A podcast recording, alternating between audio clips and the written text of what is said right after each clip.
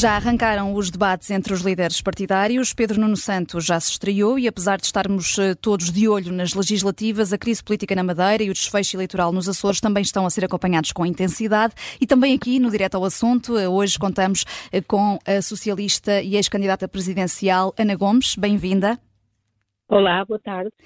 Eh, Ana Gomes, defendeu hoje eh, ao público que o PS deve fazer tudo para impedir que o Chega entre para o governo nos Açores, eh, para não normalizar o partido de André Ventura, nem deixá-lo engordar enquanto principal força de oposição. Se nas eleições legislativas os resultados forem parecidos às regionais dos Açores, para si deve valer o mesmo o PS viabilizar um executivo de maioria relativa da AD? Eu acho que essa é uma questão que só se pode uh, equacionar depois de se conhecerem os resultados das próximas eleições. Mas a minha pergunta foi se os resultados forem semelhantes.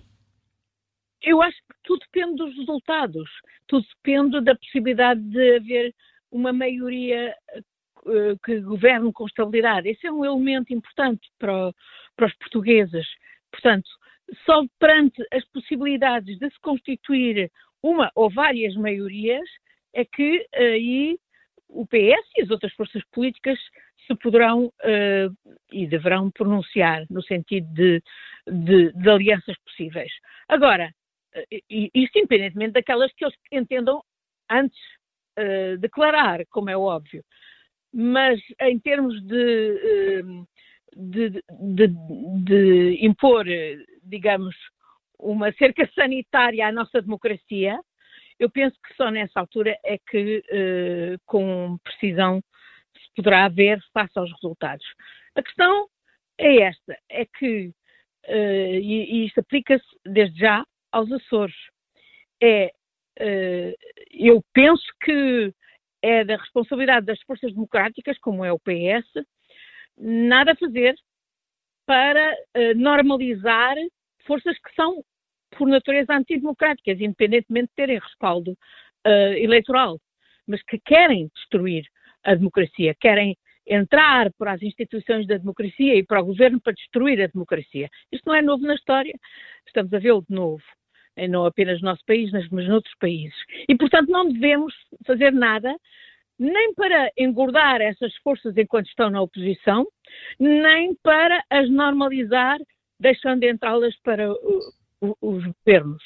E é nessa perspectiva que eu uh, penso que um, o PS poderia considerar, de facto, hum. uh, uh, viabilizar pela abstenção um governo dos Açores, desde que, desde que houvesse um claro compromisso por parte da AD nos Açores de que não governaria, que não faria qualquer tipo de aliança com o Chega. Uhum. Ora, infelizmente não, ele não esse compromisso não existe, não está aí. Uma coisa é o que disse uh, Luís Montenegro, outra coisa é aquilo que aparentemente está a fazer Bolieiro.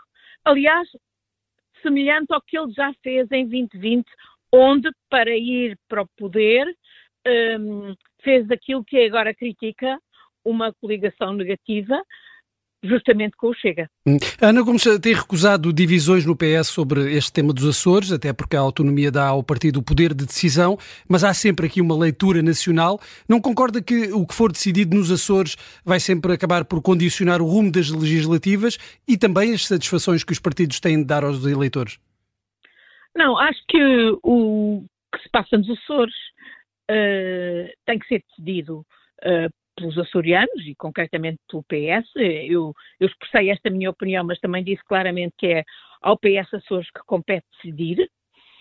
E, uh, e portanto, expressei a, a, minha opinião de que poderia ser um raciocínio do PS uh, Açores se de facto uh, houvesse o compromisso da parte do Bolieiro de excluir conversações com o Chega. Infelizmente, as últimas notícias não indicam isso, pelo contrário. Mas o que, fica, o que é dos Açores fica nos Açores, porque é evidente que os resultados nos Açores têm muito a ver com o efeito que é típico dos Açores de, de, do incumbente. Mas disse há pouco, Ana Gomes, que uh, uh, uma coisa era o que o Luís Montenegro dizia, outra coisa é, é, o, que, o que se passa nos Açores. Acredita que Luís Montenegro uh, pode eventualmente faltar à palavra ou não em relação ao não é não que traçou frente ao Chega? Eu não estou a dizer que seja Luís Montenegro que não está a, a fazer o que, o que indicou. Mas é aquilo que, pelos vistos, Bolieiro está a fazer.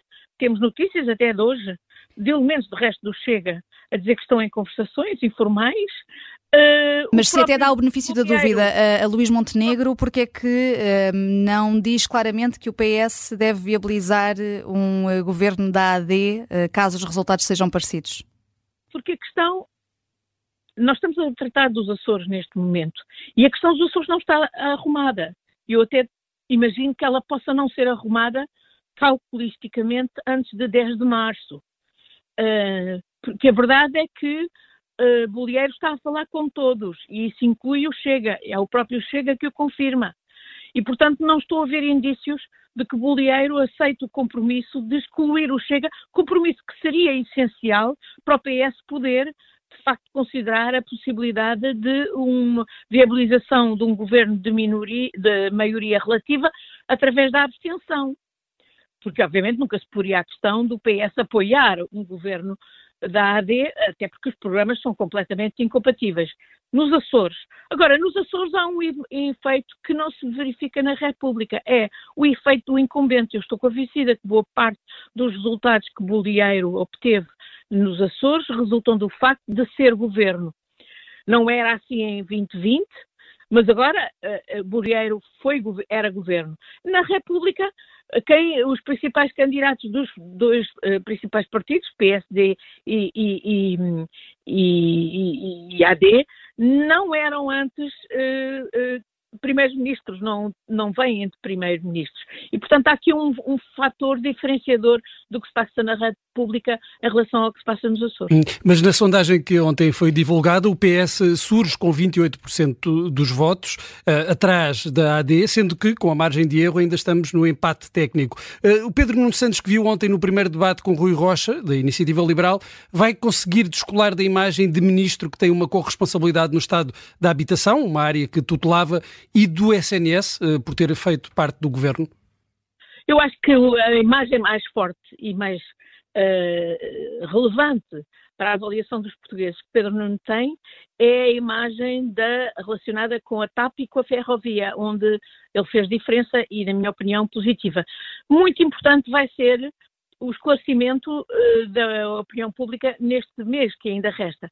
E os debates, eu esperava e espero que os debates sejam esclarecedores, embora o formato de facto não, não, não seja muito benéfico, porque em meia hora, eh, de facto, uh, uh, dá para uma troca de, de, de soundbite, não dá para explicar as políticas de cada um, mas eu espero que haja oportunidades para serem explicadas as políticas e as propostas do PS, aliás, o programa do PS ainda nem saiu e, e portanto, espero que quando ele sair possa ser mais claro e mais preciso e mais facilmente compreensível para os portugueses o que está em causa. Portanto, eu não estou, hum, eu não estou preocupada com as sondagens. Eu sei muito bem que as sondagens, enfim, são um, um indicador. Uh, já muitas vezes demonstraram uh, errar. São um indicador do momento. E ainda Erraram nos Açores, por exemplo. Por exemplo, no, nos Açores davam uma vitória ao PS que acabou por não se verificar as sondagens. Exatamente. Portanto, eu não sou das fanáticas das sondagens e passo a vida a gastar o meu tempo a analisar sondagens, devo dizer. Acho que são um indicador de um retrato de um momento, mas que pode alterar-se, como muita coisa pode acontecer no prazo, neste prazo de um mês, que até que, que, ainda temos pela frente mais de um mês até ao dia 10 de março, e, e suponho que há bastante tempo para os portugueses conhecerem melhor uh, as principais propostas estão em causa. E não há dúvida que uh, se se os portugueses querem votar útil e impedir uh, forças antidemocracia como o Chega de chegarem ao poder, uh, sem dúvida que têm que pensar estrategicamente em como utilizar o seu voto e o do meu ponto de vista, o voto que conta é o voto no PS. Hum. Uh, Pedro Nuno Santos, aliás, hoje disse uh, que Luís Montenegro não tem alternativa para governar. Se ficar em segundo, como afirmou, não, não irá formar governo e também não se irá coligar com o Chega. E Pedro Nuno Santos diz que então não há hipótese de governar. E quais são as hipóteses do PS governar sem maioria absoluta? Bom, o, vamos ver, tudo depende dos resultados, naturalmente, e, e o PS espero, juntamente com outras forças de esquerda uh, tenham uh, votos suficientes para fazer uma, uma coligação que governe. foi o Luís Montenegro, ele próprio, que excluiu a possibilidade de governar com o Chega. E bem, do meu ponto de vista, fez bem. Porque se as sondagens então servem para alguma coisa, elas também indicam que a própria, a grande maioria da base eleitoral do próprio uh, PSD e da AD uh, não quer coligações com o Chega. Mas é verdade que haverá setores da AD para quem o estar no poder é o fundamental. Uh, e, portanto, isso poderá implicar que, um, que Montenegro sai de cena e que haverá uma outra figura, um Sebastião, uh, tipo Passos Coelho, que sai de, de, de fora de cena para uh, assumir as rédeas e fazer a coligação com o Chega. Que esse risco é real, e, e, os portugueses têm que estar bem conscientes dele. Mas em que é que Pedro Nuno Santos dá mais garantias de estabilidade se é um ministro que vem de um governo que ruiu uh, uh, e que teve uma maioria absoluta? Sim, eu, sou, eu fui uma das socialistas Uh, Isto porque, digo-lhe só porque Pedro Nuno Santos afastou hoje o cenário de maioria absoluta de qualquer um dos dois grandes partidos e, portanto, essa questão da governabilidade põe-se tanto do lado do PSD como do lado do PS.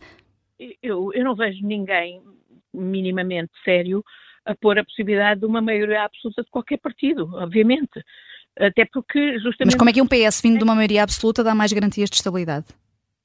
Até porque os portugueses vêm justamente de uma experiência de maioria absoluta que não deu estabilidade e que não deu. O PS é melhor a governar sem, sem ser em maioria absoluta? Eu acho que sim.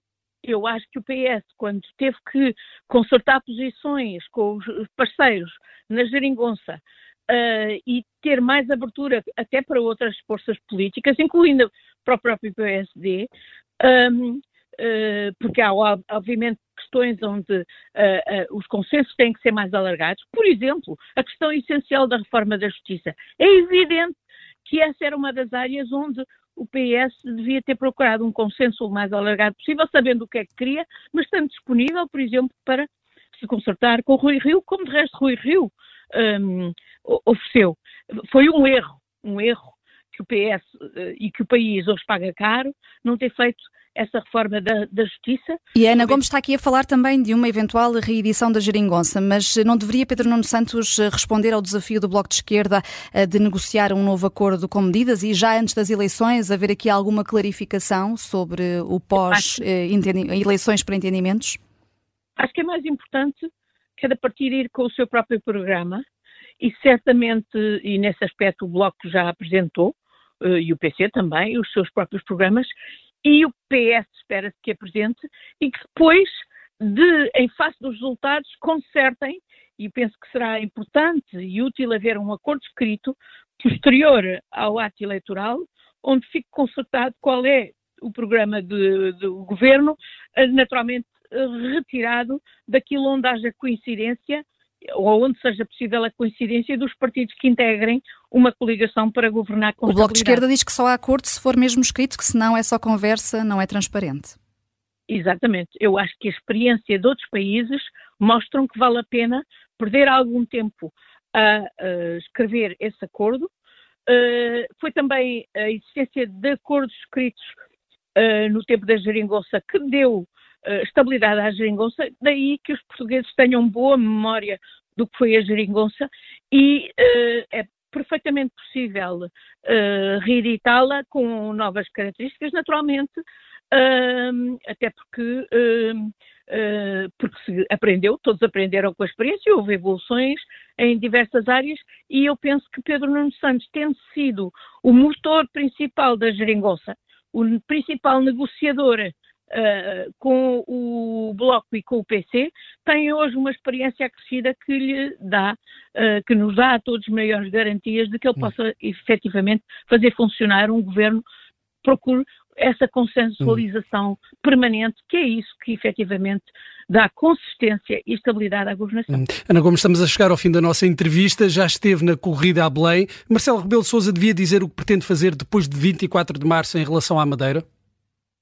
Olha, eu hoje uh, via uh, muitas críticas injustas às, em relação às baixas fraudulentas de, de agentes das polícias, eh, que eh, mecanismo que de resto eh, diminui a justiça da, da, da luta deles. E alguém fazia a comparação com o Presidente da República, dá a sensação que também meteu baixa. Ele que falava tanto e, e sobretudo e mais alguma coisa nos últimos tempos. E com uh, vários uh, problemas sociais, como inclusivamente este dos polícias, ele já podia e devia ter-se pronunciado. E sim, em relação à Madeira, aos Açores em particular, e à Madeira também, mas em particular em relação aos Açores, ele deveria uh, falar no sentido de não, de deixar claro que não viabilizaria aquilo que que não viabilizará aquilo que viabilizou em 2020 com grande dano e como eu, de resto, eh, denunciei, que foi exatamente o acordo parlamentar com o Chega que sustentou o governo de Bolieiro. Ana Gomes, muito obrigada por ter vindo ao Direto ao Assunto aqui na Tarde Política da Rádio Observador.